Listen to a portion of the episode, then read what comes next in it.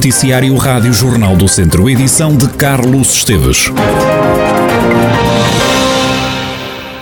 O presidente da Câmara do Porto preferiu fazer parte do problema e não da solução. É desta forma que o presidente da Câmara de Mangualde, Marco Almeida, reage à saída do Porto da Associação Nacional dos Municípios Portugueses é uma quebra de solidariedade e coesão que existiu durante muitos anos da parte dos municípios.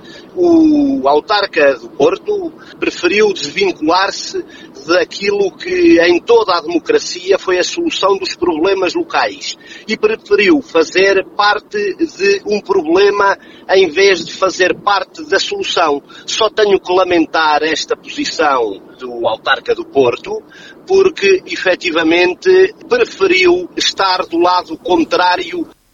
Marco Almeida reforça que lamenta a decisão de Rui Moreira o significado eh, maior é um significado de eh, que há um autarca que preferiu, eh, preferiu estar sozinho do que fazer parte de uma solução, de uma solução com muitos anos de história, com muitas, com muitas conquistas e que, e que desta vez ficou do lado, prefere ficar do lado de fora, prefere ficar do lado do problema, porque não conseguiu não conseguiu eh, encontrar respostas para os seus problemas. E preferiu eh, fazer um braço de ferro do que eh, tentar encontrar soluções para as respostas dos portuenses. Marco Almeida, o presidente da Câmara de Mangualda, reagir à saída do Porto da Associação Nacional de Municípios Portugueses. A saída da Associação Nacional de Municípios Portugueses surge como protesto pela forma como a associação tem conduzido o processo de descentralização. O Viseu 2001 nega que tenha recebido da Câmara de Viseu mais de um milhão de euros, como referiu o Presidente da Câmara, Fernando Ruas. Depois de uma troca de acusações públicas entre a secção de futsal do Viseu 2001 e a autarquia, o clube emitiu uma nota oficial. Micaela Costa. A troca de acusações entre Viseu 2001 e Câmara de Viseu é um ping-pong que parece não ter fim. Primeiro foi Paulo Lopes, o diretor da secção de futsal do clube, que à Rádio Jornal do Centro se queixou dos fracos apoios autárquicos ao Viseu 2001, referindo-se ao presidente da Câmara como uma pessoa ausente e amorfa. O responsável pelo clube viziense referiu mesmo que, com ruas, o Viseu 2001 estava na segunda divisão e, no regresso do autarca à Câmara, o clube volta para a segunda divisão. Dias depois, na reunião de executivo, Fernando Ruas, com Paulo Lopes a assistir, disse que não se revia naquelas acusações e que não foi o autarca quem escolheu treinadores ou jogadores, referindo que da Câmara para os vizienses, nos últimos cinco anos, saiu mais de um milhão de euros. Ora, o Viseu 2001 vem agora dizer que esse valor está longe do que realmente o clube recebeu. A nota oficial do clube escreve que um milhão de euros é um valor excessivo e que a esse investimento tem de ser retirado o custo da utilização de instalações municipais, que diz o Viseu 2001, nos últimos cinco anos ascende a 300 mil euros e que na última década estará próximo do meio milhão de euros.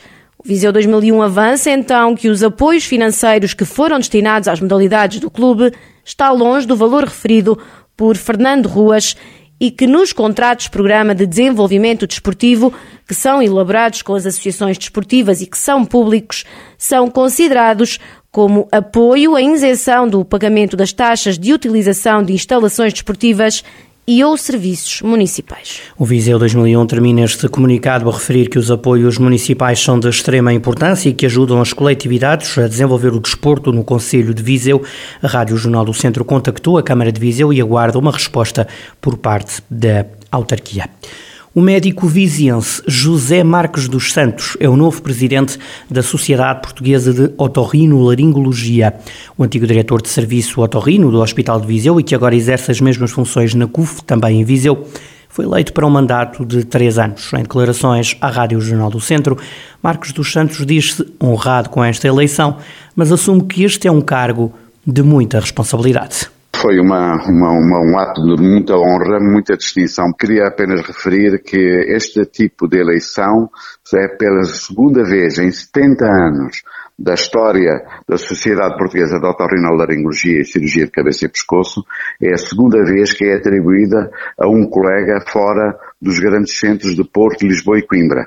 Recordo que a primeira pessoa foi o Sr. Dr. Alivar Cardoso, do Funchal, que infelizmente já não é vivo, e agora a segunda vez. Portanto, uma honra e uma grande distinção, mas ao mesmo tempo uma grande responsabilidade de uma sociedade que tem mais de 700 elementos, mais de 700 médicos especialistas e internos. Portanto, os seus pares virem ter para pedir-me para liderar uma equipe tão grande e uma, uma, uma sociedade com tanto prestígio, eh, claro que ao mesmo tempo é uma grande responsabilidade. Marcos dos Santos adianta que recebeu uma votação expressiva.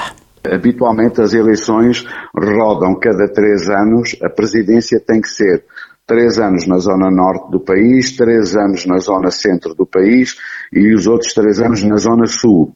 Portanto, neste ano a eleição teria que ser eleito alguém da zona centro do país.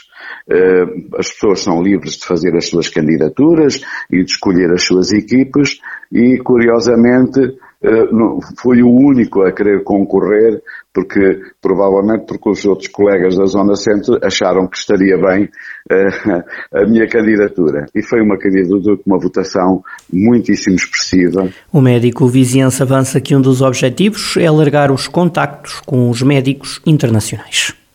Neste momento já estamos a trabalhar nos congressos que irão decorrer este ano. Este ano haverá o que nós chamamos de congresso regional, que será em novembro, que é a chamada reunião do núcleo que associamos à reunião do interno. E para o ano temos o congresso em 2023, que será na zona sul do país, que será um dos congressos luso-brasileiros. O meu, minha vontade e o meu objetivo é que, na verdade, nós consigamos vir a ter este mesmo tipo de relação estreita com a Sociedade Francesa de Otorrino. Irei-me deslocar em outubro ao Congresso Francês, que irá decorrer em Marselha, precisamente para começarmos a trabalhar nesse sentido também. Somos uma sociedade com umas belíssimas relações internacionais, queremos, de facto, alargar essas relações e manter as que temos, como é óbvio. O médico viziense José Marques dos Santos foi eleito novo presidente da Sociedade Portuguesa de Otorrinolaringologia. O mandato dura três anos. É a primeira vez que é eleito um médico fora dos grandes centros de Lisboa, Porto ou Coimbra. Os deputados do PS eleitos por Viseu estiveram este sábado na Serra do Caramulo. Durante a visita à Serra, em cima da mesa, esteve o tema da desertificação daquela região e também do interior português, como detalha o deputado socialista João Paulo Rebelo. Eu gosto sempre de lembrar, e também tivemos a oportunidade de falar sobre isso, o problema do despovoamento não é um problema uh, de ontem nem, e nem sequer de, de há uma ou duas décadas. É um problema já com muitas, uh, muitas décadas. Todos nós conhecemos, todos nós temos familiares que saíram desta região nos anos 50, nos anos 60 e, portanto, sabemos que não é um problema novo, é um problema antigo eh, cujas soluções não são, não são simples. É um problema muito complexo, mas que o Governo tem procurado nos últimos anos e particularmente como é sabido com a criação do Ministério da Coesão Territorial, tem procurado responder com algumas medidas positivas e de incentivo positivo à fixação não só das pessoas e à atratividade eh, destes territórios. É um trabalho conjunto que tem que ser feito, mas antes de mais tem que ser diagnosticado, tem que ser identificado. É um bocadinho isso eh, que este sábado nós tivemos a oportunidade de fazer localmente, no território, com estes, com estes autarcas. João Paulo Rebelo, atual deputado do PS, eleito por Viseu, e o antigo secretário de Estado da Juventude e do Desporto, que esteve com outros socialistas em visita à Serra do Caramulo. Foram recolhidas mais de 34 toneladas de alimentos em Viseu na campanha deste fim de semana do Banco Alimentar contra a Fome, número que deixou satisfeita Fátima Ribeiro, a presidente do Banco Alimentar contra a Fome de Viseu. Nós tínhamos o objetivo de angariar 30 toneladas, no mínimo, que no fundo foi mais ou menos aquilo que fizemos em novembro. Nós em novembro nós angariámos 32.991 toneladas e agora, graças a Deus, conseguimos superar e angariámos 34 toneladas 189. Quilos.